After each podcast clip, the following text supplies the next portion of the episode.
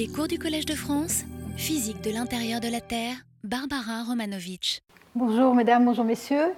Euh, je vais d'abord, euh, en ce qui concerne les polis, euh, je pense qu'a été distribué le poli de la semaine dernière, mais peut-être pas celui de cette semaine, parce qu'il y a eu un problème de transfert de fichiers trop gros par Internet, et donc on va essayer de régler ça pour, pour la semaine prochaine. Voilà, sinon, donc, bon, maintenant le cours est à 15h30. merci d'être venu à l'heure. Et donc aujourd'hui, je vais parler de la, de la, Terre en trois dimensions. Je vais commencer à parler d'un sujet euh, donc, qui va nous préoccuper euh, pendant le reste du cours. Et je vais faire une, une introduction euh, à ce sujet en regardant les grands, les grands enjeux et aussi les apports de la tomographie sismique. Alors je vais d'abord faire quelques rappels sur la tectonique des plaques, puisque c'est quand même ça qu'il faut garder à l'esprit, c'est que tout ce qu'on essaye de comprendre à l'intérieur de la Terre, c'est pas mal motivé par euh, notre euh, désir de comprendre qu'est-ce qui, euh, qui, anime, quelle est la cause de la tectonique des plaques? Donc la Terre, l'écorce terrestre, ou plutôt la lithosphère, donc, puisque ces plaques ont environ 80 km d'épaisseur en moyenne à la surface de la Terre, et la croûte en fait, une, petite, en fait partie, une petite partie. Euh, donc, la Terre est divisée en une vingtaine de plaques qui se déplacent les unes par rapport aux autres, donc avec, euh, euh, disons selon la théorie classique, des zones où les plaques divergent, se séparent les unes des autres, et c'est là que la croûte nouvelle est formée, où donc les, la nouvelle croûte et la nouvelle lithosphère se forment. Et ces plaques, comme donc, dans, les rides océaniques, comme le long de la ride est-pacifique ou le long de la ride médio-atlantique. Euh, les plaques s'éloignent les unes des autres et la nouvelle croûte est formée. Euh, à l'autre bout des plaques, vous avez donc l'inverse, c'est que euh, l'une des plaques plonge sous l'autre plaque, ce sont les zones convergentes, donc les limites de plaques convergentes, où on a les zones de subduction, donc tout autour du Pacifique, surtout dans l'ouest, euh, nord, l'ouest et le sud du Pacifique, mais aussi en Amérique du Sud. Une plaque, euh, la plaque océanique, euh, plonge sous une autre plaque océanique ou une plaque continentale. En moyenne, la surface de la Terre ne change pas de manière significative, donc tout ce qui est formé au ride euh, va retomber dans le manteau euh, quelque part euh, donc autour, autour de ces zones de convergence. Et ensuite, il y a une troisième limite de plaque, qui est une limite de, de plaque le long de laquelle une plaque coulisse le long de l'autre, et par exemple donc, le long de la faille de San Andreas en Californie. Donc, ce sont des mouvements plutôt horizontaux. Donc, ces plaques se meuvent les unes par rapport aux autres environ euh, en moyenne 5 cm par an. Il y en a qui sont plus rapides que d'autres, mais la moyenne est de cet ordre-là.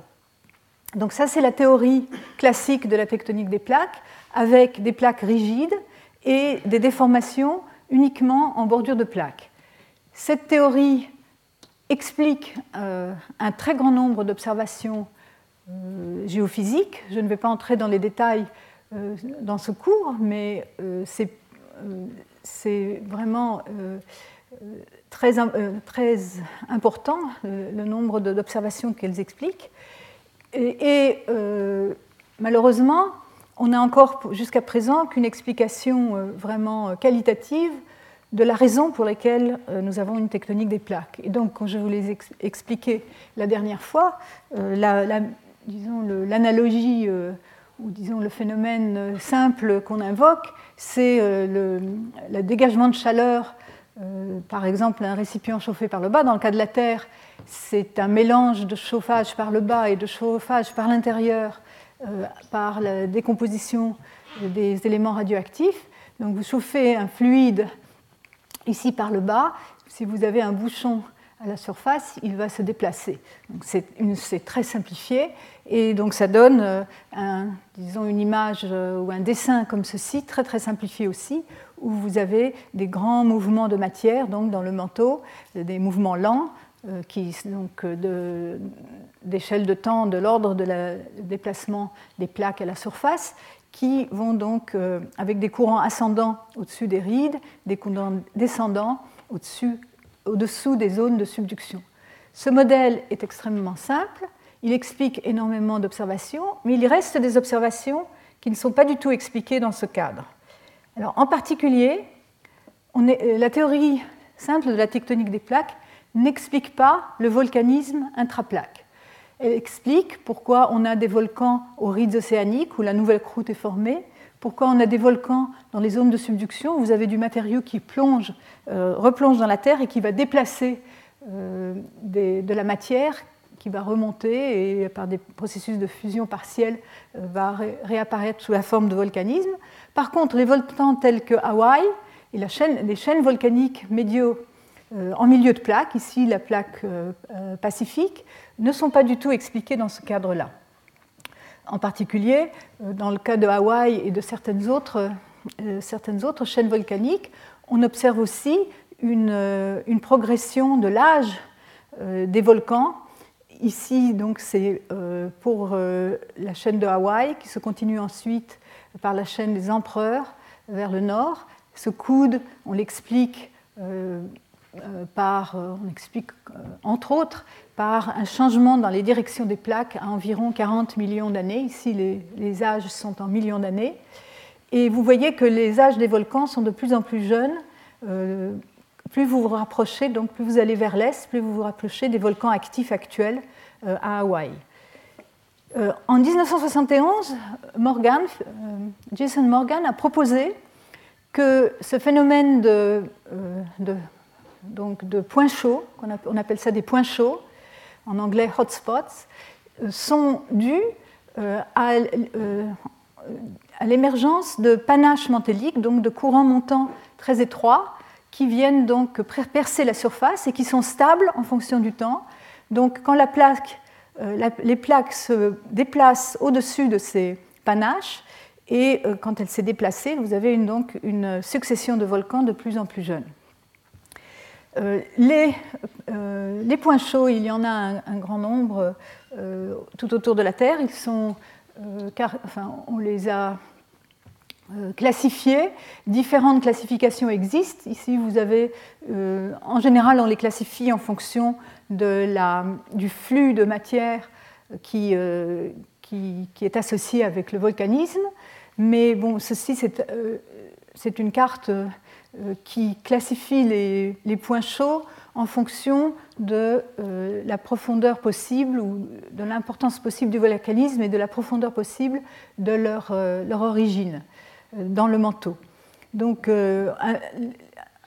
Euh, le volcanisme le plus important est, dans, est, sur la plaque pacifique, mais on en trouve aussi en Afrique, dans, les, dans, tous les océans et parfois aussi en zone continentale, comme par exemple le volcanisme de Yellowstone. Donc, pourquoi ces panaches volcaniques? Quand on a donc euh, dans un système convectif, un fluide en confluence, avec une, donc un chauffage par le bas, une zone, une couche limite euh, chaude à la base, une couche limite froide euh, tout en haut. Vous allez avoir des courants montants, donc euh, les courants chauds qui vont être moins denses qui vont monter, les courants froids plus denses vont descendre. Et donc, suivant certaines, dans certaines conditions de géométrie, de viscosité du fluide et de température, de, différence de température entre le haut et le bas, vous pouvez voir apparaître c'est justement ce qu'on appelle ces panaches. Donc ici, c'est un, petit modèle euh, euh, qui a été construit par Cinzia Farnetani de l'IPG de Paris, qui montre l'émergence d'un panache depuis la base euh, d'une couche limite chaude avec ici donc des, variations de température. C'est dans, euh, euh, une convection seulement euh, où la viscosité ne dépend pas de la température.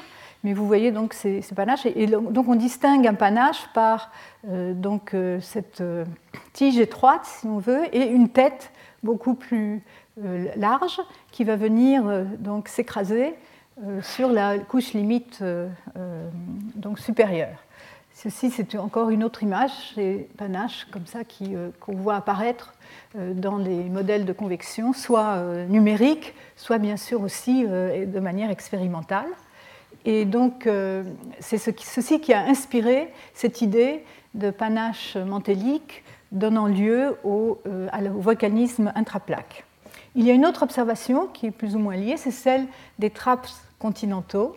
Donc traps, c'est un mot anglais utilise, euh, dont la traduction française est pratiquement pas utilisée, mais ce sont des épanchements massifs et soudains de lave basaltique en quantité très grande, bien supérieure à tout ce qui euh, est euh, connu actuellement comme processus volcanique actif actuellement. Ces trappes continentaux sont souvent associés avec le début de l'activité volcanique des points chauds majeurs et dont on pense que l'origine, la source, est dans le manteau profond.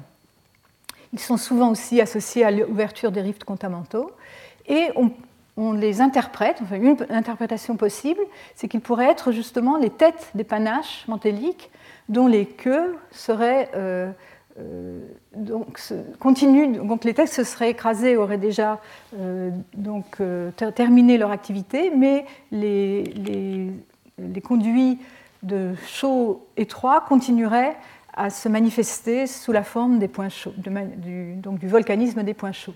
Donc il existe un grand nombre de ces, de ces provinces donc, magmatiques, dont les plus connues sont celles du Décan ou de Sibérie, donc ici, vous avez euh, euh, la distribution de ces traps qui euh, qu'on date à moins de 250 millions, ceux qu'on date à moins de 250 millions d'années.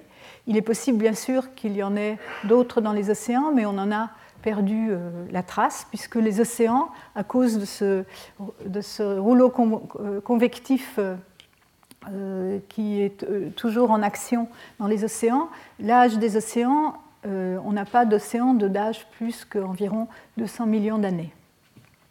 Ceci, c'est encore une image euh, d'un panache avec sa, euh, donc sa queue très étroite et sa tête beaucoup plus large. C'est une expérience cette fois-ci, parce que les, les, images que je vous ai montrées avant, c'était des, simulations numériques. Ici, on a injecté de l'eau dans, dans, dans, du glucose avec un débit constant par en dessous et euh, la viscosité de l'eau est 10, 000 euh, fois plus faible que celle du glucose, qui euh, donc a tendance à faire remonter, remonter l'eau. Donc la question qu'on se pose, c'est quelle est la source des panaches mantéliques et quel est leur rôle dans la convection, puisqu'ils ne, ils ne rentrent pas dans le cadre de la tectonique des plaques la très simple, et en particulier à quel niveau dans le manteau se situe cette source? On pense qu'elle doit se situer quelque part dans une zone, une couche limite pour la convection. Où est cette couche limite? Euh, euh, la, limite noyau-manteau, qui est certainement une couche limite, puisque c'est une, limite à la fois chimique entre les manteaux de silicate et le noyau de fer, le manteau solide et le, noyau liquide, et donc une, euh, une, candidate préférée, mais ça pourrait aussi se situer à la discontinuité de 670 km, cette discontinuité qui sépare le manteau supérieur et le manteau inférieur. On se pose aussi la question, est-ce que cette source d'épanage représente un réservoir primordial de matériaux terrestres qui n'a pas été échantillonné jusqu'à présent euh, ou qui n'est pas échantillonné par les basaltes qu'on observe dans les rides océaniques? Ceci sont des questions débattues, je vais en parler encore un peu euh, au cours de, cette leçon. Euh, et bon, ce sont des questions importantes parce qu'en particulier, si la source est à la limite noyau-manteau, le flux de chaleur qui est transporté par les panaches peut nous renseigner sur la proportion de chauffage par le bas, donc le chauffage qui vient du noyau, et le chauffage interne par radioactivité. C'est des questions importantes, en particulier pour la génération du champ magnétique par géodynamo donc dans le noyau, qui dépend, euh, pour l'existence duquel on a des conditions euh, particulières de flux de chaleur à la limite euh, euh, noyau-manteau, donc à la CMB. Hein. CMB, c'est pour Co-Mantle Boundary. J'utilise beaucoup euh, cet acronyme. Donc c'est la limite entre le manteau solide et le noyau liquide. Donc, on se pose la question de l'existence, la nature et le rôle des panaches mantéliques, s'ils existent, puisqu'il y a aussi une fraction de la communauté qui pense que les panaches n'existent pas, que les points chauds sont des effets simples euh, dus à des, effets de contrainte euh, près de dans, la lithosphère, dans les lithosphères, et donc qui provoquerait de la fusion partielle et qu'on n'a pas besoin d'invoquer des panaches venant du plus profond. D'après les images que vous avez vues, on peut s'attendre à ce que du moins dans l'hypothèse classique qu'on se fait des panaches, on peut s'attendre à ce que les, conduits dans le manteau soient assez étroits et difficiles à, euh, euh, représenter par euh, les méthodes tomographiques de sismologie. Donc gardez ça à l'esprit parce que les discussions à ce propos sont assez vigoureuses. Ensuite, il y a la question des, hétérogénéités géochimiques que j'ai mentionné brièvement. Donc, les laves basaltiques, on en distingue de deux types. Donc là encore des acronymes. Le MOB, c'est les Mid-Ocean Ridge Basalts, c'est donc les basaltes qu'on euh, observe dans les rides océaniques, dans les volcans des rides océaniques, donc dans les régions d'écartement des plaques et de formation de croûtes nouvelles. Et à l'opposé, on a les Ocean Island Basalts, qui sont, qu'on appelle les OIB, qui sont les basaltes de, ces, de, ces, de ce volcanisme intraplaque au milieu des océans. Et, euh, on a observé depuis longtemps que la composition isotopique euh, pour certains éléments traces, euh, éléments chimiques traces, sont différentes pour ces deux types de lave. Donc là, je, le, je donne un exemple. Un exemple tiré d'un article récent, mais ce, euh, genre d'observation est connu déjà depuis, euh, depuis les années 80. C'est que, donc, vous voyez ici, donc c'est un, un des, la façon dont les géochimistes représentent les, disons les, les, compositions isotopiques sont en général avec des rapports isotopiques entre des euh, isotopes stables, euh, ici le néodyme 144, et un isotope euh, issu de la décomposition radioactive, ici le néodyme 143, qui est issu de la décomposition radioactive du samarium 147, dont la demi-durée de vie est de 106 millions d'années. milliards d'années, pardon, giga-années. Et euh, ici, donc ici, on représente donc, ce rapport isotopique euh, tel qu'il est mesuré dans les roches, euh, donc dans ces laves basaltiques, en fonction d'un autre rapport isotopique, qui est aussi un rapport d'un isotope, isotope, issu de la, de la décomposition radioactive, cette fois-ci du rubidium, de durée de vie d'environ 49 milliards d'années, à un isotope stable, le 86 sémérium.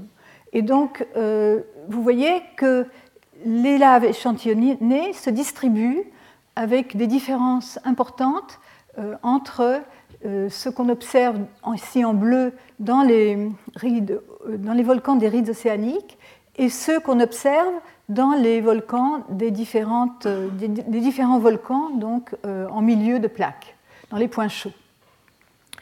donc, L'explication pour ce genre de l'explication favorite pour ce genre d'observation, c'est que les sources des basaltes ne sont pas les mêmes et que peut-être les points chauds euh, donc échantillonnent une source cachée quelque part dans le manteau euh, profond, alors que les, euh, les, les, basaltes des rides océaniques auraient été échantillés, donc proviendraient de l'échantillonnage de, matériaux plus dans le manteau supérieur. D'autres hétérogénéités existent, ceci n'est pas le seul, seul couple de, disons, de systèmes isotopiques. Euh, il y a aussi un grand débat sur les hétérogénéités de l'hélium. Il y a euh, deux types de, isotopes de l'hélium euh, qu'on considère. L'hélium 3, qu'on considère être primordial, et euh, l'isotope 4, euh, hélium 4, qui est issu de la décomposition radioactive de l'uranium 235, l'uranium 238 et du thorium 232. on rapporte, donc ici vous avez en fonction du rapport 4HE sur 3HE, donc, en, termes d'une probabilité de densité, c'est une espèce d'histogramme des observations dans les euh, rides océaniques et dans les, euh, dans les basaltes des îles euh, en milieu de plaque, donc des, points chauds. on rapporte en général, on, mesure ce rapport en fonction du rapport dans l'atmosphère de la Terre. Et donc on peut comparer ce rapport avec celui de la photosphère solaire qui est de 318 Ra, où Ra est donc le rapport atmosphérique, et celui des météorites qui est de 90 Ra. Et vous voyez que les rapports euh, qu'on obtient, qu'on mesure dans les rides océaniques et dans les points chauds sont plus faibles, mais qu'il y a de grandes différences entre les. Euh, enfin, on voit une distinction assez significative entre les, morbes, donc les, rides, et les, et les, points chauds euh, qui ont une distribution beaucoup plus, plus vaste. Et donc, encore une fois, on, on explique une explication favorite pour ces observations, c'est que les basaltes des points chauds échantillonnent euh, un réservoir qui, euh, n'a pas, euh, pas perdu ses volatiles autant que ceux des morbes.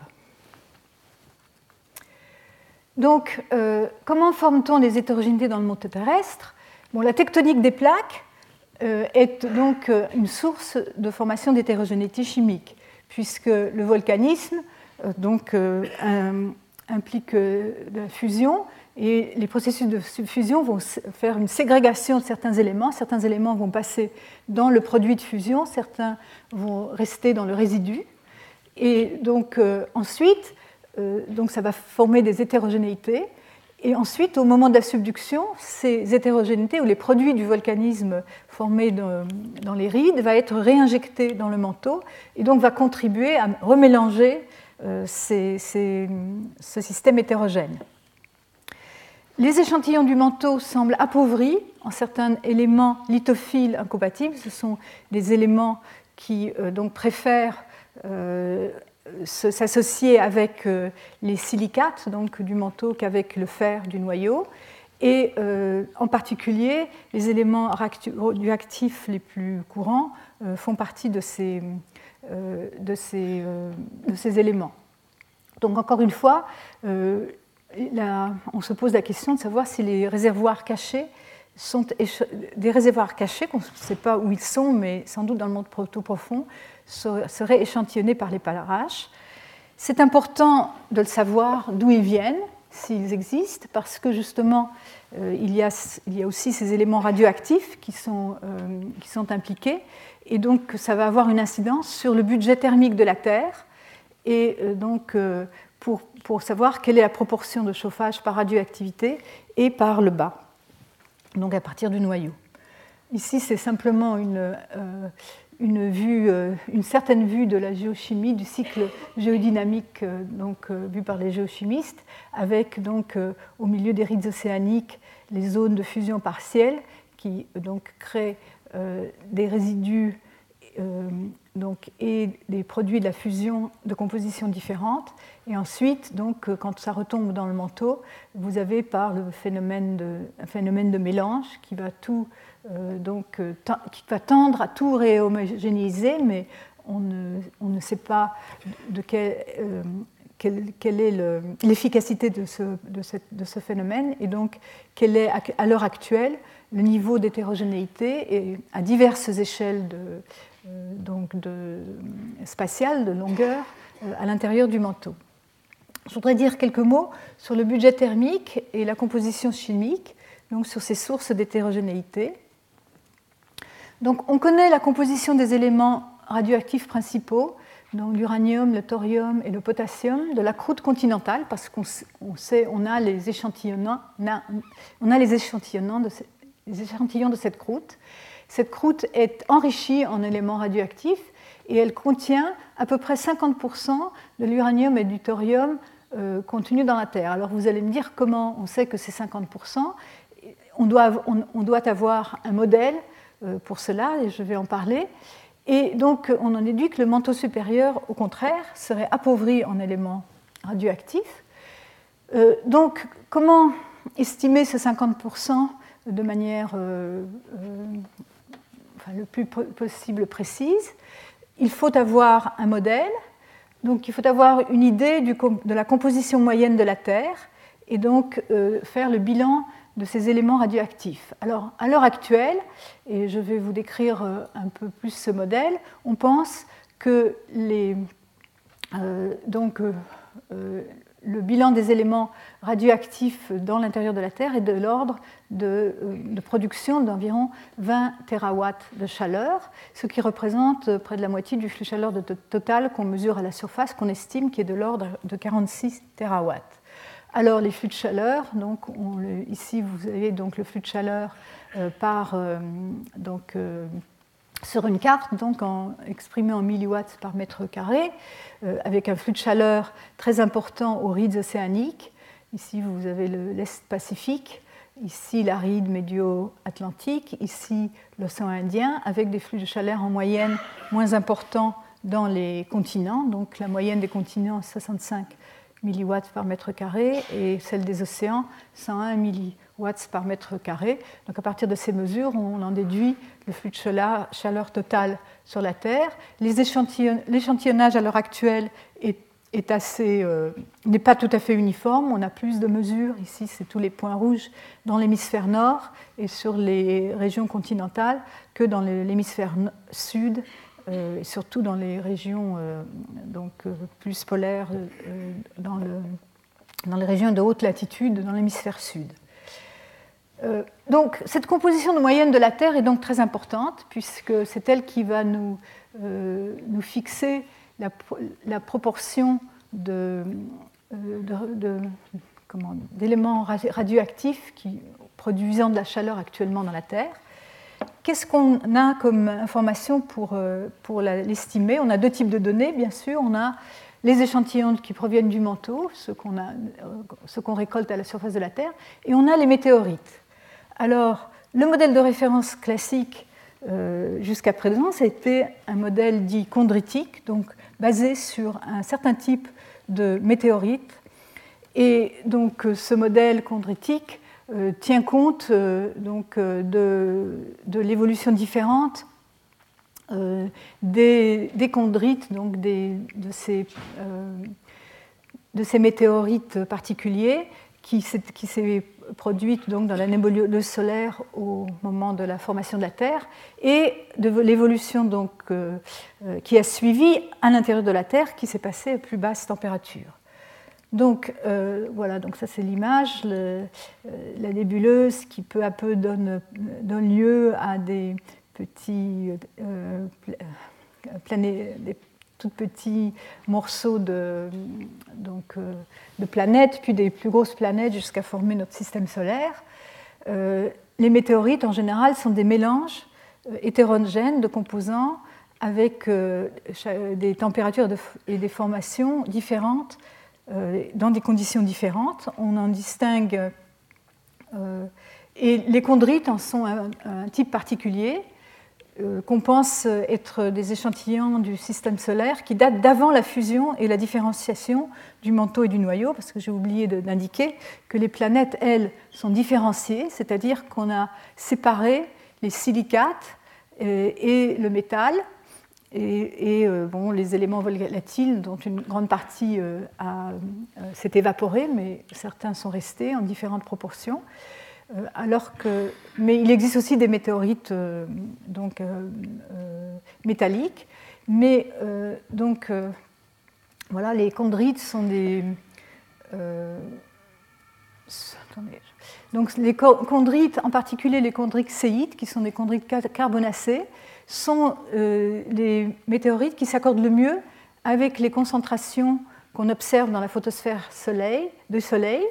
Et euh, donc euh, qu'on pense être une, bonne référence, disons, pour, le début, donc le, moment où la Terre a évolué donc c'est différencié, donc avant la différenciation de la Terre. Euh, il faut noter quand même qu'ils qu'ils renferment plus de volatiles que la Terre. Donc les volatiles, ce sont les éléments tels que l'eau ou le gaz carbonique euh, qui ont tendance à s'échapper. Donc euh, parmi les chondrites, elles ont donc, je vous ai dit, des, des compositions différentes. Ici, elles sont représentées dans le système SIMGFE avec les chondrites ordinaires, ici, qui sont les plus abondantes, 80% des chondrites sont de ce type. Les chondrites carbonacées, qui sont les moins métamorphosées et qui constituent à peu près 5% de celles qu'on a récoltées.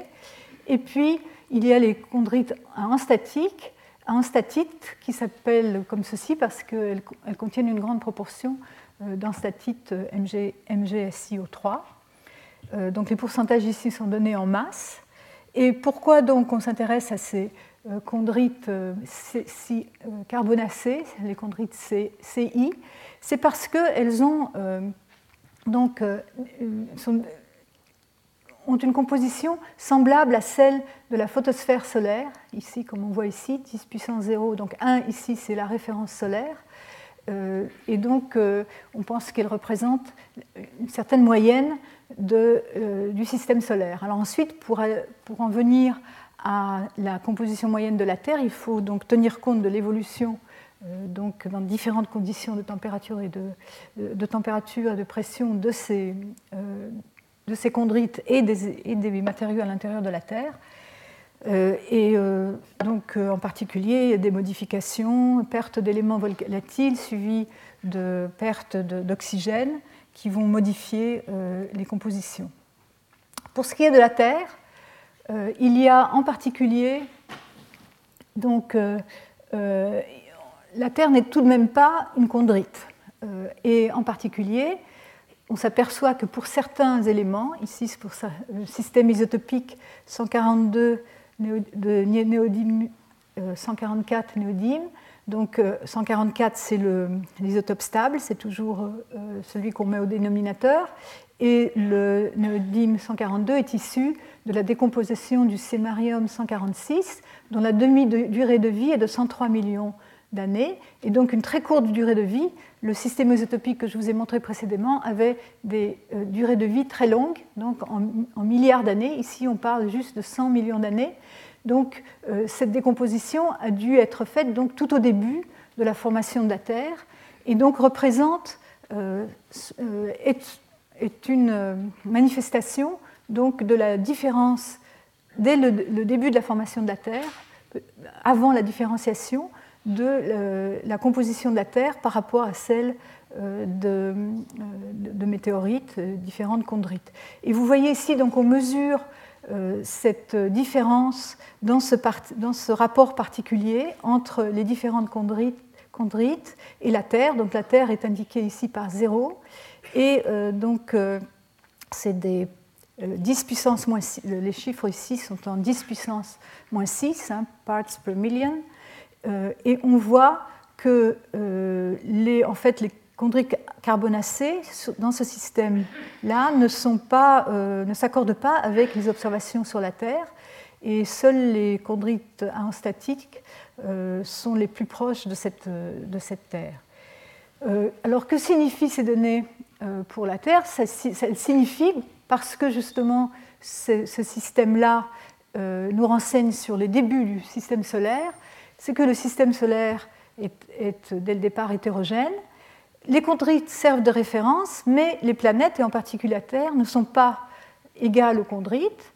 Euh, certains, euh, euh, chercheurs pensent que, les instatites pourraient être les, plus proches de la Terre par, en particulier, ce, disons, les valeurs obtenues ici pour, pour ce système euh, isotopiques, mais aussi par leur, euh, par leur état de réduction. Euh, ceci donne lieu à de vifs débats à l'heure actuelle. En tout cas, ce qui est sûr, c'est que le modèle est en train d'évoluer. le modèle chondritique qui, on l'a toujours su, n'était qu'un modèle pour la Terre, donc un modèle de référence, mais maintenant la communauté est en train d'évoluer pour penser qu'effectivement il ne faut peut-être pas du tout euh, référer la Terre à ce modèle, mais euh, donc euh, considérer sa, composition peut-être pour elle-même ou, de manière différente.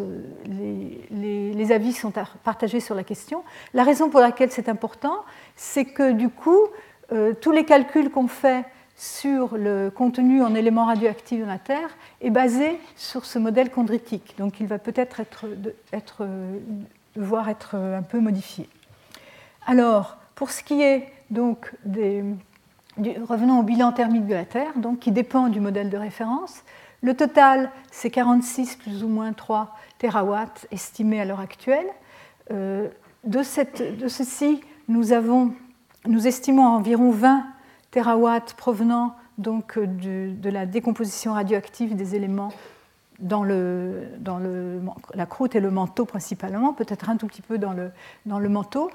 Euh, donc, euh, dans la croûte, euh, c'est la croûte continentale, ce sont les, chiffres les plus précis.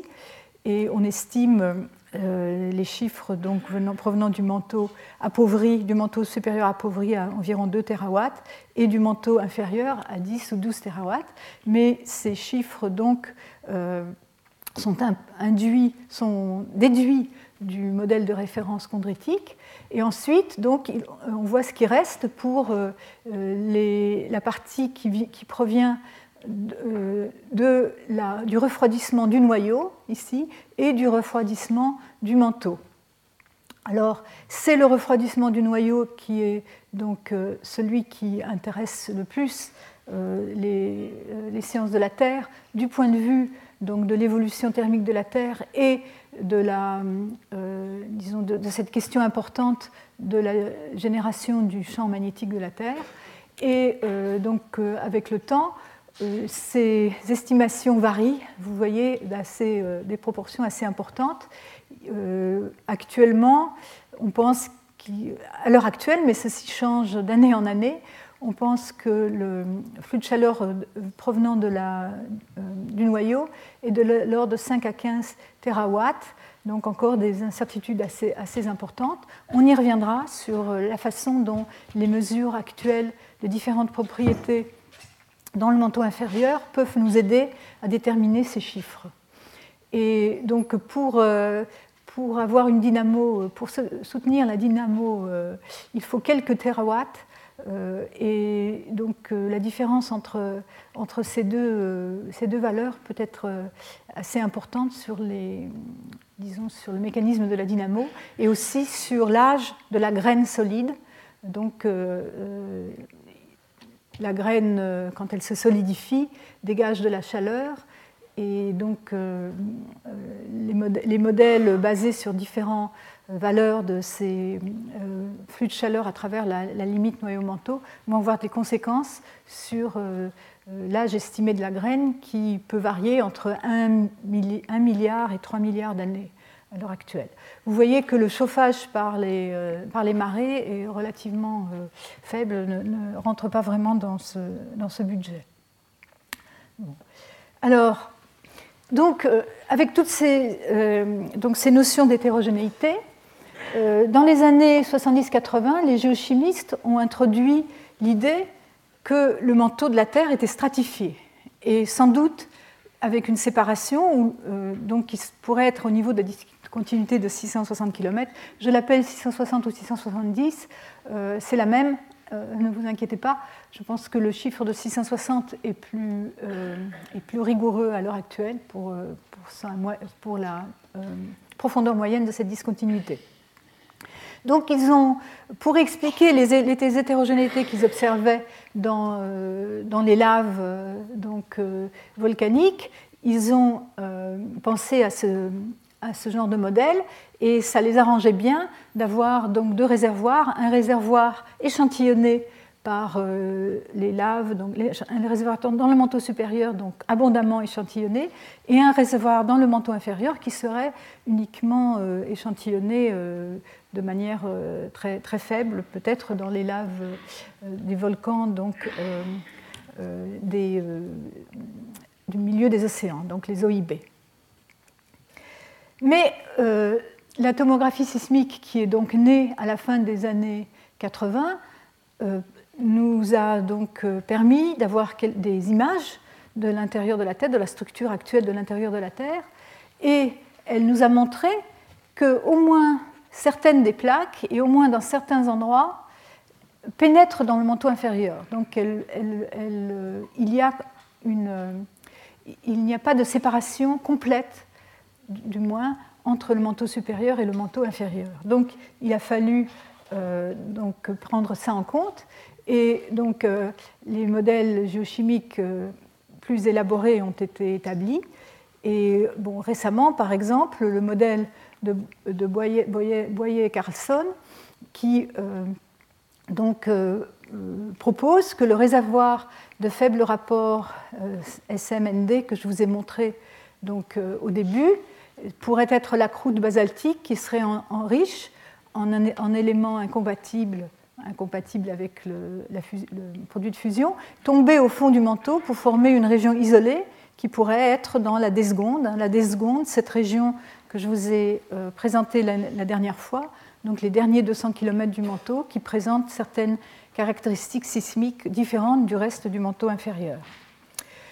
Et le processus qui serait responsable de, ce, de cette euh, séparation aurait dû se produire dans les premiers 10 millions d'années de la formation du système solaire, euh, ceci par un raisonnement qui dit que sinon euh, il faudrait que ce soit très tôt pour empêcher que le réservoir appauvri dépasse la valeur actuelle observée dans les rides océaniques. Donc ça, c'est des considérations géochimiques.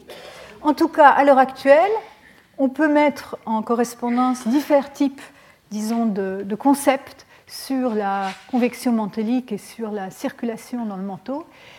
Euh, donc les concepts euh, donc limites, c'est à, un, disons, à une extrême, à une extrême, vous avez une convection à une seule couche où tout le manteau euh, donc participe de manière plus ou moins uniforme dans la convection, où vous avez les plaques de subduction qui tombent jusqu'à la base du manteau et vous avez des panaches qui montent de la limite noyau-manteau jusqu'à la surface. Donc ça, c'est un modèle extrême. À l'autre extrême, vous avez ce modèle proposé donc par les géochimistes dans les années 70 euh, de convection à deux couches complètement séparées, où vous avez un système de convectif donc jusqu'à 660 km de profondeur, avec des zones de subduction qui s'arrêtent donc à, cette limite. Je vous avais expliqué la dernière fois qu'il y avait une grande différence de viscosité de peut-être un facteur 30 ou 50 entre le manteau supérieur et le manteau intérieur, qui pourrait en particulier euh, donc, contribuer à la séparation de ces réservoirs. Et donc à ce moment-là, l'épanache proviendrait de cette limite euh, intermédiaire, donc à 660 km, et le manteau inférieur pourrait être euh, donc, animé d'une convection, séparée. Et puis il y a plein de modèles intermédiaires, donc avec en particulier des modèles proposés où il y aurait donc euh, un réservoir plus ou moins caché, euh, mais qui pourrait euh, ne, pas correspondre à la limite du manteau supérieur ou inférieur, mais qui serait bien plus profond dans le manteau. Alors, donc, se pose la question de la communication ou non entre le manteau supérieur et le manteau inférieur, et donc du rôle de la discontinuité de 660 km dont j'ai parlé donc euh, il y a déjà euh, euh, la dernière fois. Alors je voulais rajouter juste un, concept à ce propos. Vous vous souvenez donc que cette discontinuité est attribuée à un changement de phase, un changement de phase qui lui a une, donc, une pente de Clapeyron, donc qui, pour lequel à une pression donnée, la température de la transformation de phase est bien déterminée. Et donc, si vous êtes à une température plus élevée, vous allez avoir euh, donc euh, la, transformation de phase va se produire euh, suivant que la pente de Clapeyron est positive ou négative, la transformation de phase va se, va se produire à une, à une, profondeur plus ou moins grande. Alors la discontinuité de 400 km ici, elle est à une pente de Clapeyron positive. Donc, dans les régions de haute température, la discontinuité pourrait se produire plus profond que la moyenne. Par contre, dans les régions froides, elle pourrait se produire, elle se produirait à des, à pressions plus faibles, donc à des, profondeurs plus faibles. Par contre, pour la discontinuité de 660 km, ce serait le contraire, puisqu'elle a une pente de Clapeyron négative, et donc on, s'attend à avoir une discontinuité moins profonde dans les régions de haute température et une discontinuité plus profonde dans les régions de basse température. Alors ceci euh, peut jouer un rôle dans la dynamique et des modèles euh, numériques euh, des géodynamiciens donc, prévoient différents modes de convection suivant la pente de Clapeyron de la discontinuité de 660 km, qui peuvent donc, euh, varier entre un modèle à deux couches complètement séparées, un modèle qu'ils appellent intermittent, c'est-à-dire un modèle où de temps en temps euh, la séparation euh, est, coupée et donc euh, vous avez des courants descendants qui vont aller à l'intérieur du manteau inférieur et des périodes et des, situations où vous avez une convection à une couche, donc, donc sans, sans, séparation. Et donc ils, ils, peuvent, comme ceci, ces différents régimes donc, dépendent du nombre de relais qui est un nombre qui qui exprime la vigueur de la, de la convection, et euh, donc en fonction de la pente de Clapeyron, ici pour la 660, donc celle de 660 km. Et vous voyez ici euh, la zone en bleu, ici c'est la zone qui euh, serait en accord avec les, les observations ou les, mesures, de, les mesures sismiques. Donc on pourrait très bien se trouver euh, dans le, dans le cas d'une convection euh, donc, euh, intermittente, où on pourrait avoir des périodes de, séparation entre les manteaux supérieurs et les manteaux inférieurs, et des périodes de, de pénétration. Bon, ceci, ce sont des modèles, hein, il faut faire attention, des modèles avec, qui contiennent énormément d'hypothèses qui ne sont pas forcément réalistes en particulier dans le modèle présenté ici, c'est un modèle à viscosité constante, alors qu'on sait très bien la viscosité à l'intérieur du manteau varie euh, de manière considérable en fonction de la profondeur. Ils ont aussi supposé 50% de chauffage interne, ce qui est également donc une, estimation pas forcément euh, précise. ça, je vais peut-être sauter cette, cette euh, et je vais donc passer. Donc, donc vous voyez que la tomographie sismique, hein, ou l'imagerie qui permet de voir les structures à l'intérieur de la Terre, peut être euh, un élément très important donc, dans le, pour, pour, pouvoir donc, nous guider dans notre compréhension de la façon dont se produit la convection dans le manteau. Alors, on m'a demandé une petite pause. On m'a dit que ce serait bien d'avoir une petite pause, donc je vais avoir deux minutes pour des questions. je, peux prendre deux questions sur euh, ce que j'ai dit jusqu'à présent, simplement pour euh, un peu euh, vous détendre, avant de passer à la sismologie. Est-ce que vous avez des questions? Oui.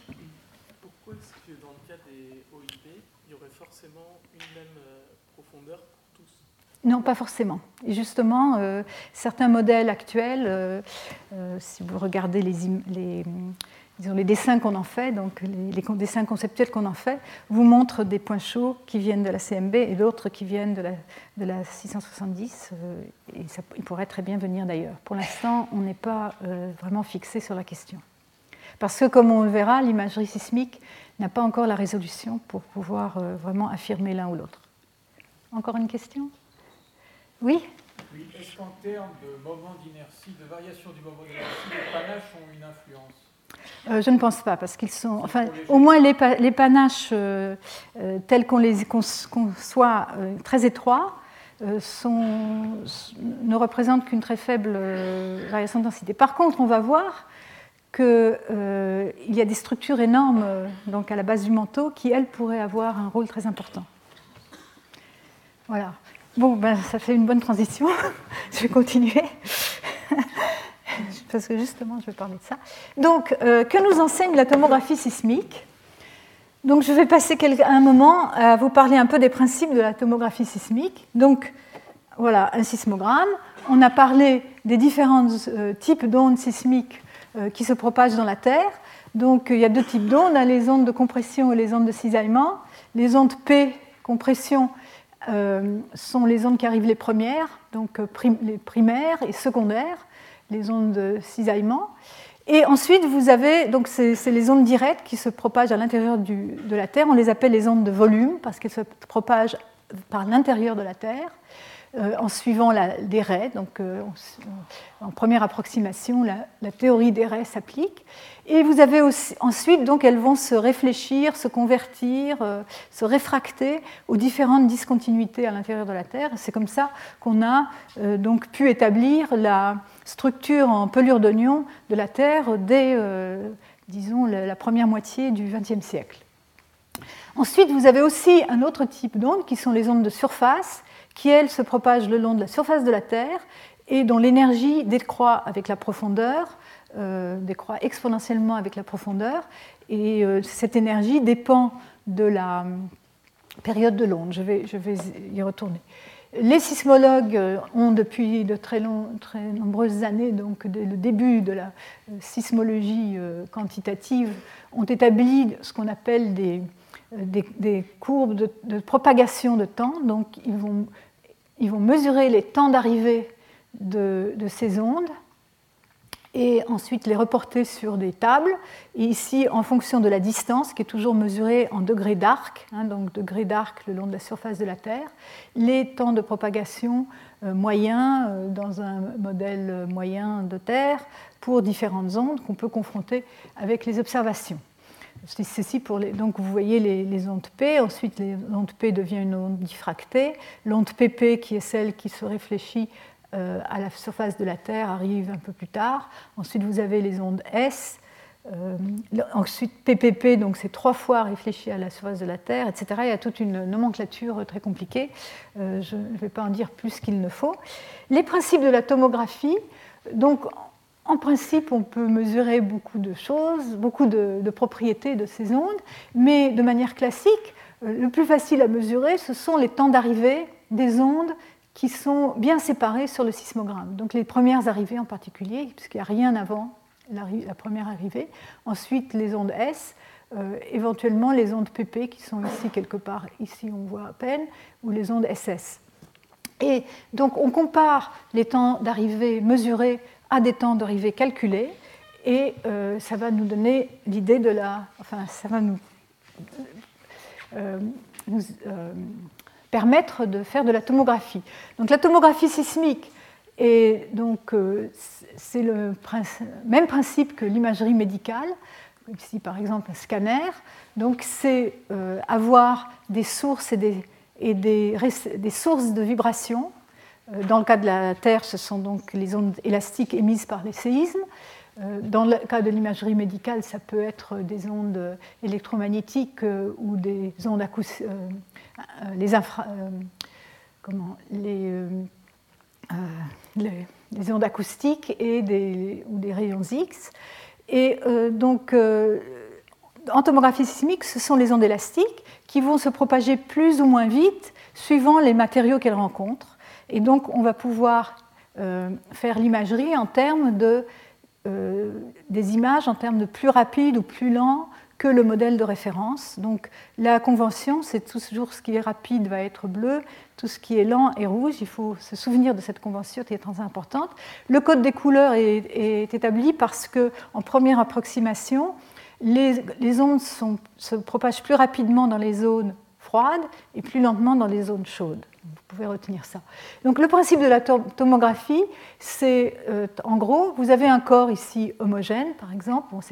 dans la Terre, euh, le modèle de référence serait un modèle en, en pelure d'oignon, mais supposons un corps homogène. Vous avez un certain nombre de sources à la surface et des récepteurs aussi autour de la surface. Et donc euh, ici, comme le corps est homogène, les ondes vont se propager le long de, de raies rectilignes, hein, des lignes droites. Et vous allez mesurer les temps de parcours qui vont dépendre de la vitesse du milieu, donc, euh, si c'est euh, euh, des ondes S, ce sera la vitesse des ondes de cisaillement. Si c'est des ondes de compression, la vitesse des ondes de compression.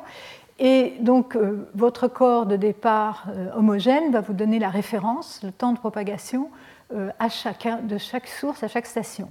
Maintenant, si votre corps a en fait des hétérogénéités latérales, vous allez voir que sur certains trajets, les vitesses des ondes vont être affectées par, euh, par ce qu'elles rencontrent. Donc, par exemple, ici, de la source S2 à la station B, elles vont être accélérées, enfin, elles vont aller plus vite dans, le, euh, dans cette région euh, plus, plus, froide, plus rapide.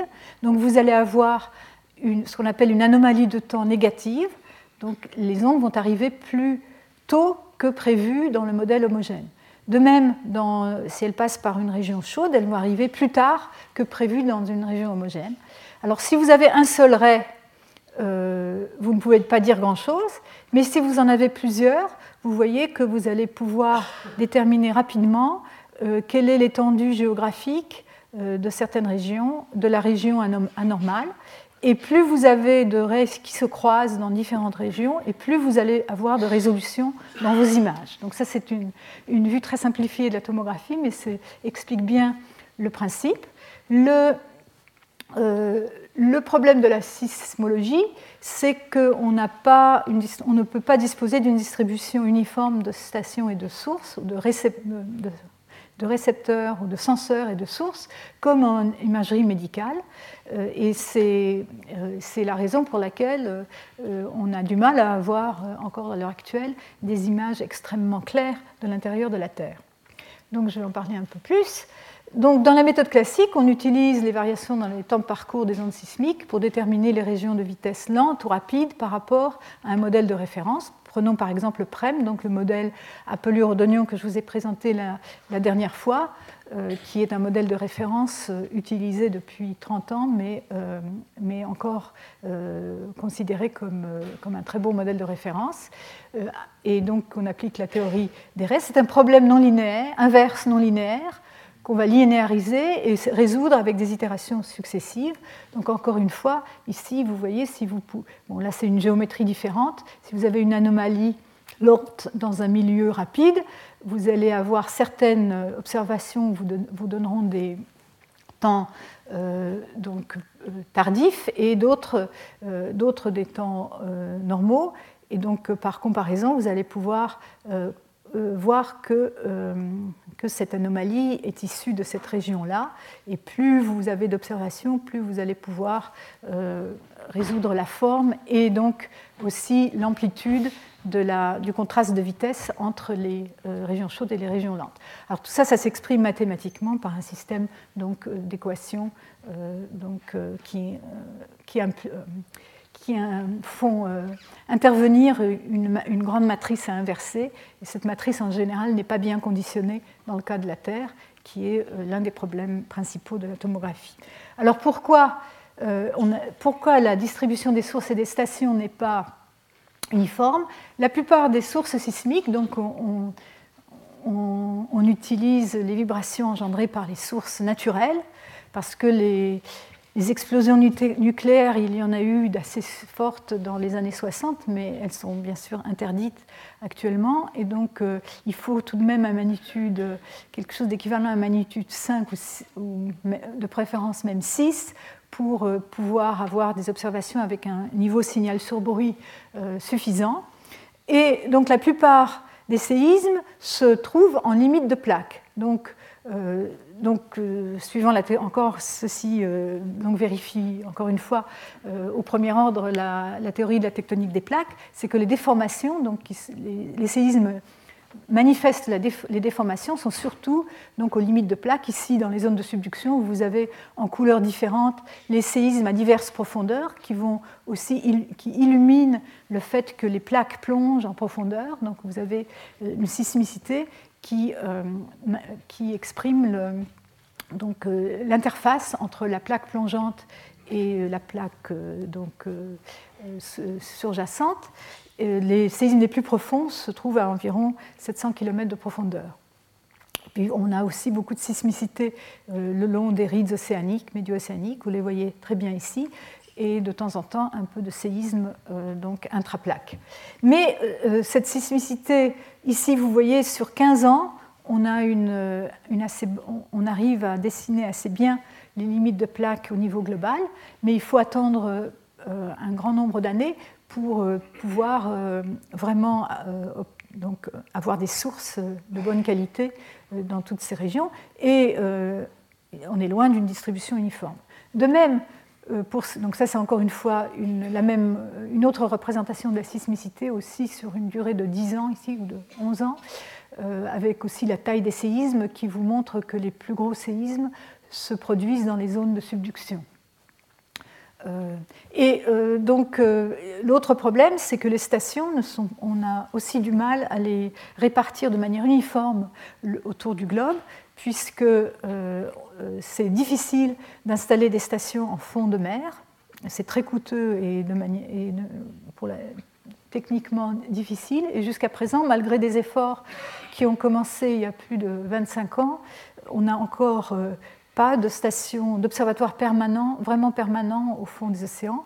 Le seul, euh, donc loin des côtes, parce que près des côtes, euh, euh, les stations existent, mais elles ne sont pas aussi utiles pour, du moins pour la tomographie globale. Ici, les points que vous voyez au milieu des océans, ce sont tous des îles.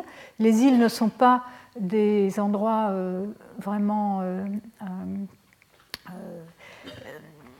favorables à l'installation de stations sismiques parce qu'elles sont euh, en général dans des régions euh, très affectées par le bruit de fond provenant de, euh, la houle et du vent. Et, et donc il, nous il, y a énormément de trous dans la distribution des, stations du fait que deux tiers de la Terre est couverte par les océans. je voulais dire un mot des instruments. À l'heure actuelle, les instruments pour ce qui est de la, tomographie globale et de la sismologie globale, donc, euh, euh, les instruments favoris sont des instruments euh, de très large bande passante. Donc, ce qu'on appelle très large bande passante en sismologie, c'est une bande allant d'environ 10 Hertz de période jusqu'au mode fondamental le plus grave de la Terre, qui est près d'une heure, 54 hein, minutes. Et ces instruments existent depuis les années 70, et avec l'enregistrement digital et les, les, possibilités de grande dynamique, elles nous fournissent euh, euh, des enregistrements de très grande qualité, qui sont distribués actuellement sur euh, un grand nombre de stations, donc, qui font partie de réseaux, réseaux nationaux qui ensuite coopèrent au niveau international dans une fédération de réseaux sismographiques digitaux dont la France en particulier, euh, la France participe euh, avec une trentaine de stations du, euh, réseau Géoscope. Alors revenons aux ondes utilisées pour la tomographie. Donc je vous ai dit que les, donc, de manière, la tomographie telle qu'elle est pratique, ce qui est le plus facile, c'est de mesurer les temps de propagation des premières arrivées des ondes P, PP, S et SS. Parfois euh, aussi, on ajoute les ondes SCS qui se réfléchissent sur la limite noyau-manteau ou les ondes SKS qui donc se convertissent en ondes P dans le noyau, puis en ondes S de nouveau dans le manteau, pour euh, euh, donc établir des systèmes d'équations pour la tomographie globale. Donc les mesures de temps sont précises dans ce cas-là. On se place en général dans le cadre de la théorie des raies, donc que l'énergie se propage le long de raies infinitésimaux et qu'elle euh, donc euh, euh, qu'il se propage avec suivant les lois de la réfraction donc lorsqu'elle rencontre des discontinuités ou des variations de structure. Ce sont des méthodes itératives donc pour linéariser le système et la paramétrisation en général de ces modèles dans ce, dans ce cadre d'inversion de back projection est, euh, est sur des paramétrisations locales où on, définit le modèle en chaque point du, euh, de la Terre, euh, par exemple dans, dans des blocs ou, d'autres paramétrisations. Alors, si on, utilise ce genre de données, elles sont elles permettent d'avoir une très bonne résolution dans les zones où on a à la fois de nombreuses stations et de nombreuses sources. Alors ceci, bien sûr, c'est dans les zones de subduction, où on a euh, énormément de sismicité, aussi de la sismicité profonde, et aussi un grand nombre de stations sur la partie continentale. Et là, ce que vous voyez ici, c'est euh, une représentation de l'échantillonnage à deux profondeurs différentes. Ici, donc juste en dessous de la limite euh, manteau supérieur, manteau inférieur, entre 660 et 870 km, 670 km de profondeur. Et euh, donc vous voyez que les, zones de bon échantillonnage sont indiquées en bleu, et donc ces zones de subduction sont, sont, bien illuminées. Par contre, les océans le sont très peu.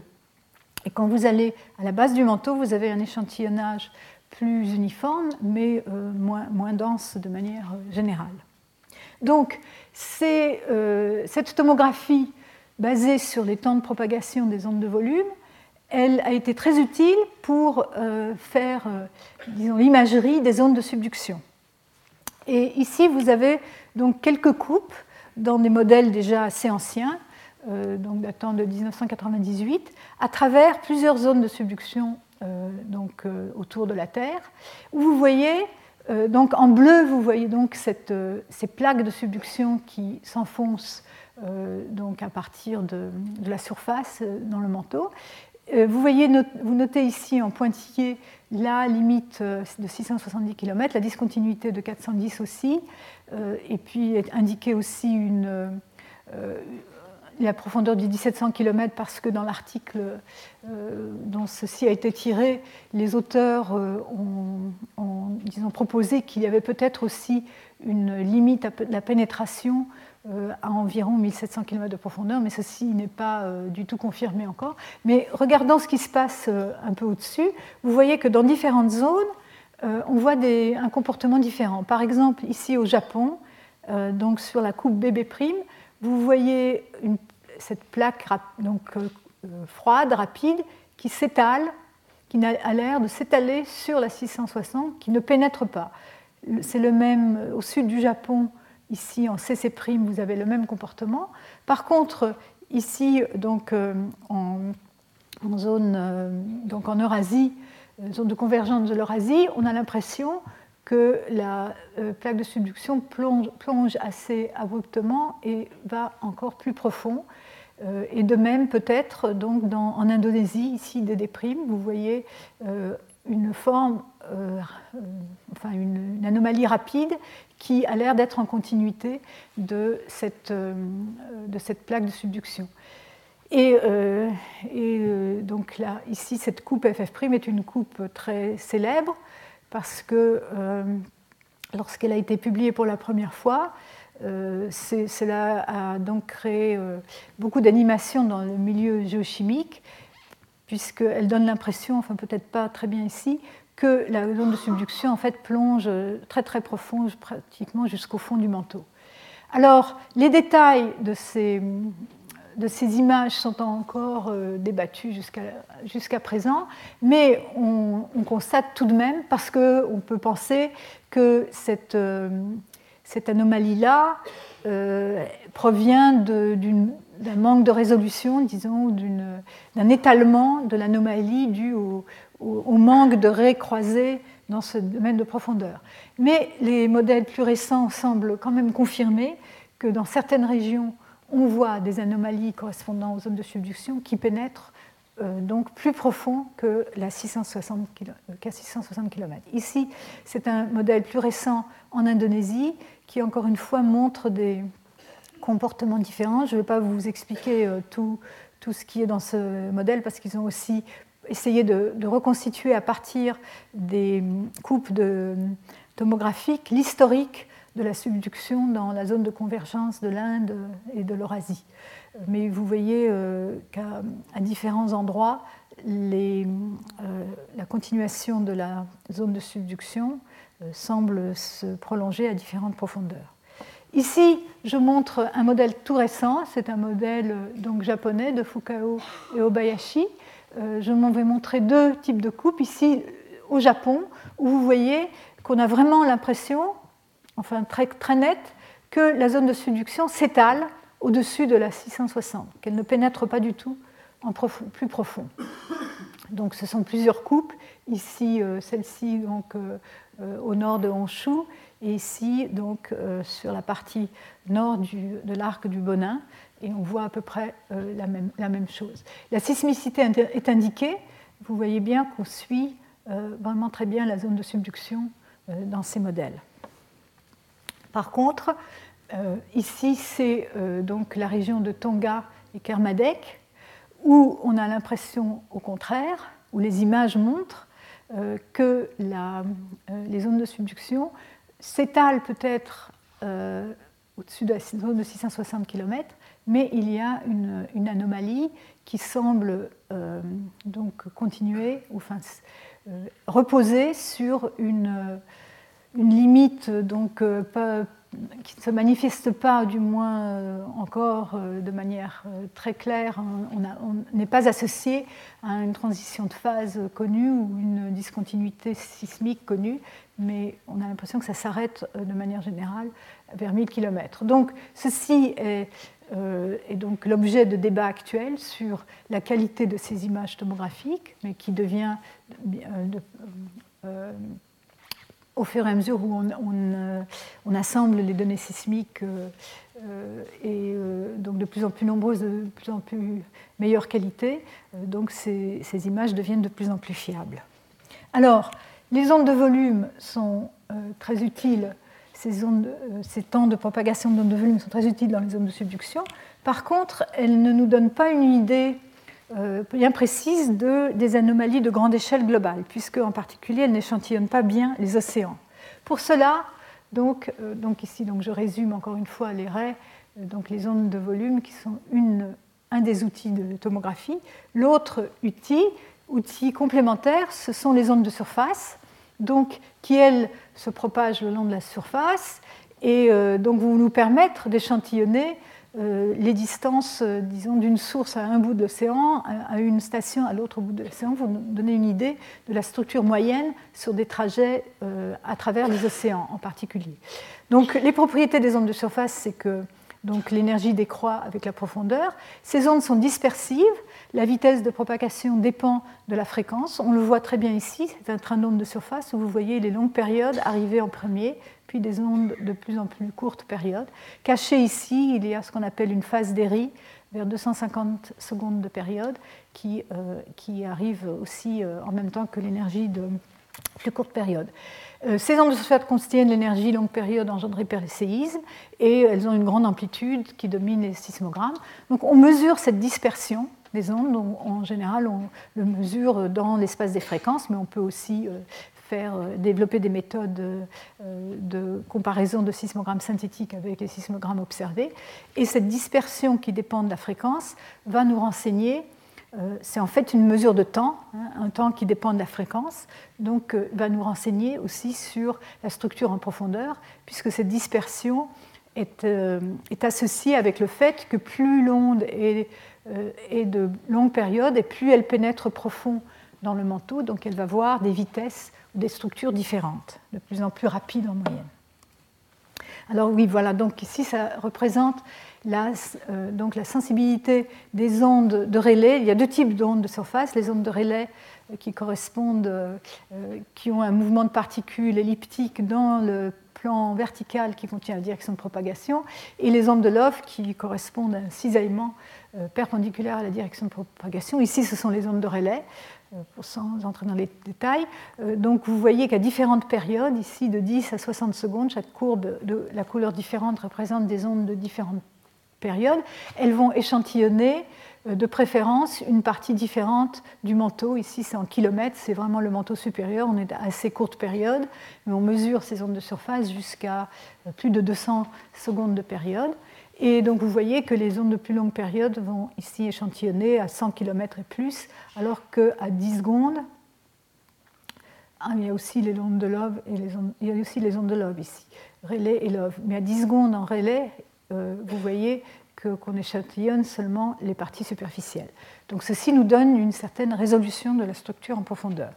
À l'heure actuelle, on, développe des méthodes plus sophistiquées parce que les ondes de surface ne constituent qu'une seule partie du sismogramme, les ondes de volume dont on mesure les temps d'arrivée en constituent une autre, mais on, a beaucoup plus d'informations dans les sismogrammes et on souhaite compenser le fait qu'on n'a pas une distribution uniforme de sources et de stations par le fait qu'on a énormément d'informations entre toutes ces ondes principales et euh, donc qui représentent toutes les réflexions, les conversions, etc., d'énergie euh, à travers la Terre et qu'on peut aussi exploiter si on fait de la modélisation de la forme d'onde. Donc à l'heure actuelle, on s'oriente vers des méthodes où on compare un sismogramme observé avec un sismogramme qu'on appelle synthétique, un sismogramme calculé dans un modèle donné de Terre. Et la comparaison va nous permettre donc euh, les différences entre les deux vont nous permettre d'ajuster le modèle progressivement donc par une méthode tomographique. Alors, le progrès en la matière, en ce qui concerne donc les modèles euh, basés sur les ondes de, longue période, est, euh, donc, est assez. je voulais contraster un modèle, un des premiers modèles tomographiques ici en 1984 de Woodhouse et Divansky. Donc ici, c'est une carte de l'image donc euh, à 100 km de profondeur de ce modèle. Euh, ce qu'on voit ici, c'est les variations latérales relatives des vitesses des ondes S euh, par rapport à, la moyenne, à cette profondeur, et donc qui varie ici, vous voyez, de plus ou moins 5%. On voit très bien se dessiner les régions lentes le long des rides océaniques et aussi dans les régions en arrière des arcs insulaires donc ici le long du Japon, là où il y a ce volcanisme en zone de subduction. Euh, on voit se dessiner les régions rapides ici qui correspondent aux parties les plus anciennes des continents, le, craton australien, la Sibérie ici, le, euh, euh, continent nord-américain avec le craton canadien, ici brésilien, etc. On voit aussi disons, le refroidissement de la plaque ici dans l'océan Pacifique en fonction de l'âge. Euh, donc plus la, plaque, plus, on est loin de l'aride, donc euh, plus la, la, plaque est refroidie et donc on s'attend à voir des vitesses plus rapides. Donc déjà à l'époque, on voyait les grandes lignes de la structure. À l'heure actuelle, on voit, euh, disons, avec plus de détails. C'est juste un exemple d'un modèle euh, donc, euh, que, nous avons construit récemment, donc basé sur la forme d'onde, on retrouve les mêmes grandes, euh, disons, lignes qui nous, nous, indiquent en particulier que la, structure de la Terre est assez particulière, avec des grandes provinces de, disons, de structures relativement uniformes, au moins à cette échelle, et avec peut-être des bords assez assez bien marqué. on y reviendra. Euh, donc, euh, qu'est-ce que nous apprend la tomographie euh, donc, globale à l'heure actuelle? Donc, à 100 km de profondeur, je vous l'ai déjà dit, donc ça c'est encore une vue d'un modèle récent, donc une, une, carte à la profondeur de 100 km, donc des vitesses des ondes S, qu'on peut donc en première approximation interpréter en termes de température, mais il y a aussi bien sûr la possibilité d'influence de, composition. En particulier, on sait que dans les continents, l'influence de la composition de la euh, lithosphère continentale est importante. Donc on, peut, on voit bien cette correspondance euh, des zones chaudes avec les régions des rides océaniques et des régions en arrière des zones de subduction. Et donc euh, les rides étant donc plus chaudes, les, dans, dans la région de en arrière des zones de subduction, le volcanisme et l'extension euh, sont présentes, donnant lieu à des régions plus lentes aussi. Et euh, donc euh, dans les continents, la lithosphère continentale plus froide et plus épaisse donc donne lieu à des variations plus rapides. Donc à 100 km de profondeur, la structure dont on fait l'imagerie par tomographique nous reflète bien la tectonique des plaques. On, voit ce à quoi on s'attend euh, d'après un modèle simple de tectonique des plaques. Si on voit plus profond, et je vais là tout de suite à 600 km de profondeur, euh, l'image change assez considérablement. On perd la euh, correspondance avec les, rides et les barques arcs, et on voit apparaître une correspondance avec les, zones, les régions de zones de subduction, ici dans l'Ouest Pacifique, donc plus rapide que la moitié, moyenne, et, dans une certaine mesure en, Amérique du Sud. On voit encore l'océan Pacifique en moyenne un peu plus lent un peu plus lent que la moyenne, mais euh, on voit aussi que l'amplitude des anomalies a diminué considérablement. Ici, dans ce modèle particulier, euh, euh, de moins 5 à plus 5 et ici, on est déjà à moins de la moitié en amplitude. Alors, si on, donc, la correspondance avec les modèles que je vous ai montrés précédemment, donc basés sur, les, les, ondes de volume, Ici, euh, je montre quelques coupes qui correspondent bien à, donc à 600 km à l'étalement euh, possible des zones de subduction dans ces zones-là. Donc ici au Japon. Ensuite, ici, par contre, euh, donc, en, en, Amérique centrale, c'est une zone où on pense que, où les images nous indiquent peut-être que la zone de subduction plonge plus profondément. Et ici, dans, euh, la région de Tonga-Kermadec, correspondent à, une région où elle pourrait s'enfoncer, euh, mais pas forcément euh, jusqu'à des très grandes profondeurs.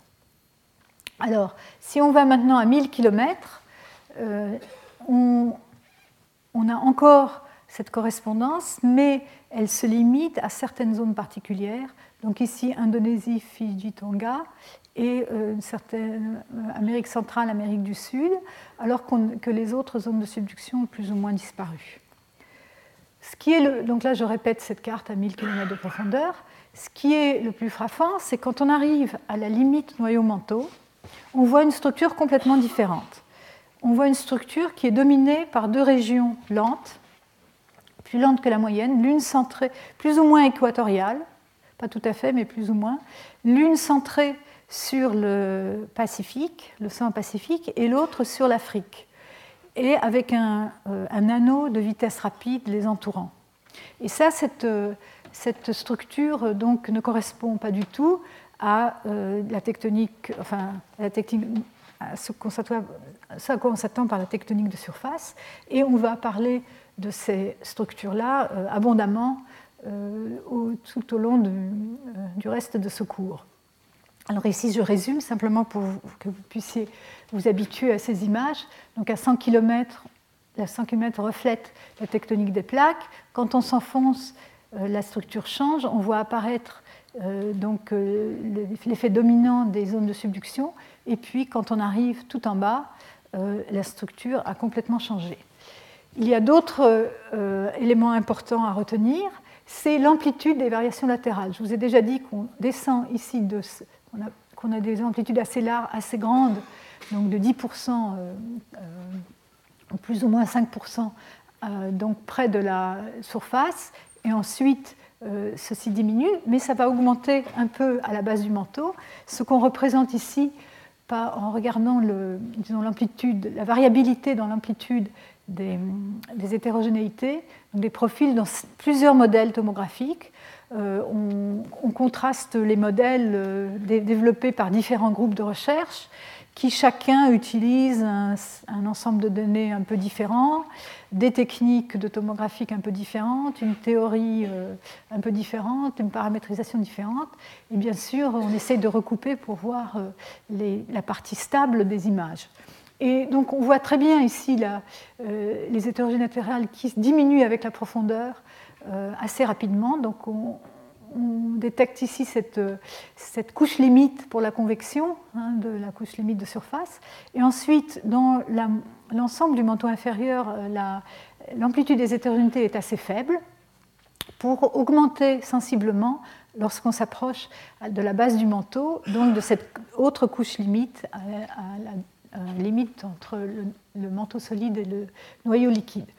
Ce qui se passe à la zone de 600 km est un peu moins clair, mais d'apparence, on a aussi peut-être une, certaine transition ici avec euh, vraiment une diminution de l'amplitude quand on passe dans le manteau inférieur. L'autre façon de voir ceci, c'est en regardant un spectre de puissance. Donc là, on regarde des longueurs d'onde. qu'on voit dans donc les longueurs d'onde spatiales qu'on voit dans les modèles. Donc ici, on contraste trois modèles par trois groupes différents. Et on les classe par, on fait donc une transformation de Fourier spatiale. En fait, sur la Terre, on exprime ça en harmonique sphérique. Et ces harmoniques sphériques, qui sont donc la base de développement euh, donc naturel sur la sphère, ont un certain nombre ont des degrés. Les degrés faibles correspondent aux plus grandes longueurs d'onde.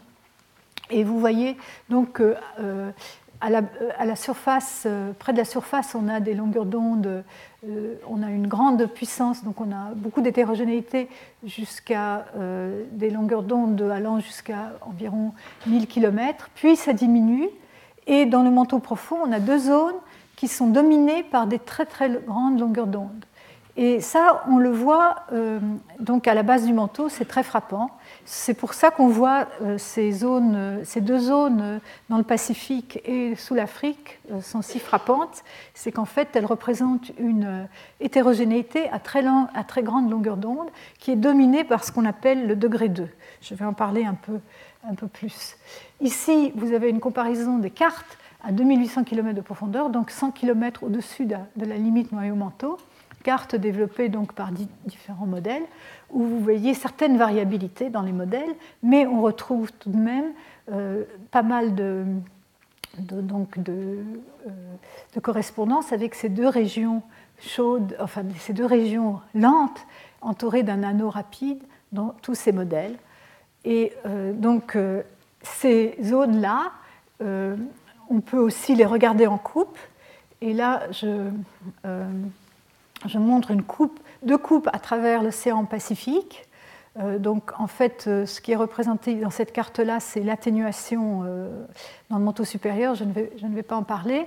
Mais vous voyez ici une coupe à partir de la limite noyau-manteau, donc dans le manteau inférieur jusqu'à 670 km, la coupe AB donc euh, en travers ici est-ouest et la coupe CD du nord-sud qui vous montre euh, la morphologie de ces, zones qui sont très étalées à la limite noyau-manteau jusque peut-être 200-300 km au-dessus, euh, peut-être 400 au-dessus de la, limite noyau-manteau et qui ensuite sont continuées par, par des régions lentes encore mais qui ont, l'air de se rétrécir et il y a une correspondance avec ce qu'on voit euh, près de la surface, euh, j'en parlerai plus tard.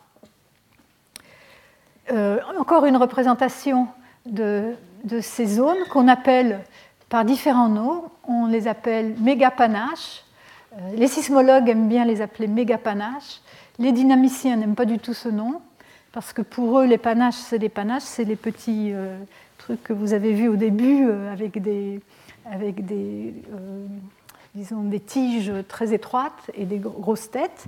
Et, euh, donc, du point de vue dynamique, euh, il, considère que ça n'a pas beaucoup de sens de les appeler mégapanaches. Donc, elles ont, elles ont, on leur a attribué un nom, un nom très barbare qui est LLSVP. donc, je vous verrai cet acronyme un peu plus tard, qui est pour Large Low Shear Velocity Provinces mais on préfère toujours méga panache et je parlerai de méga panache parce que c'est plus facile.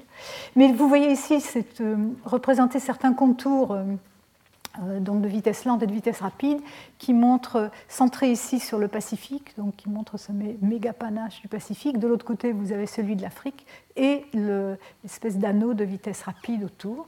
Quand on en extrait les plus grandes longueurs d'onde, c'est-à-dire justement le degré, ce qu'on appelle le degré 2, euh, on voit apparaître, donc encore une fois ici, dans trois modèles différents, euh, on voit apparaître, euh, les modèles s'accordent très bien, les différents modèles, pour, à, ce niveau de longueur d'onde pour l'emplacement de ces panaches. Et on, les voit apparaître, le degré 2 bien centré sur l'équateur. Ici, c'est l'axe de rotation de la Terre, avec cet anneau de vitesse rapide donc, qui passe par le pôle.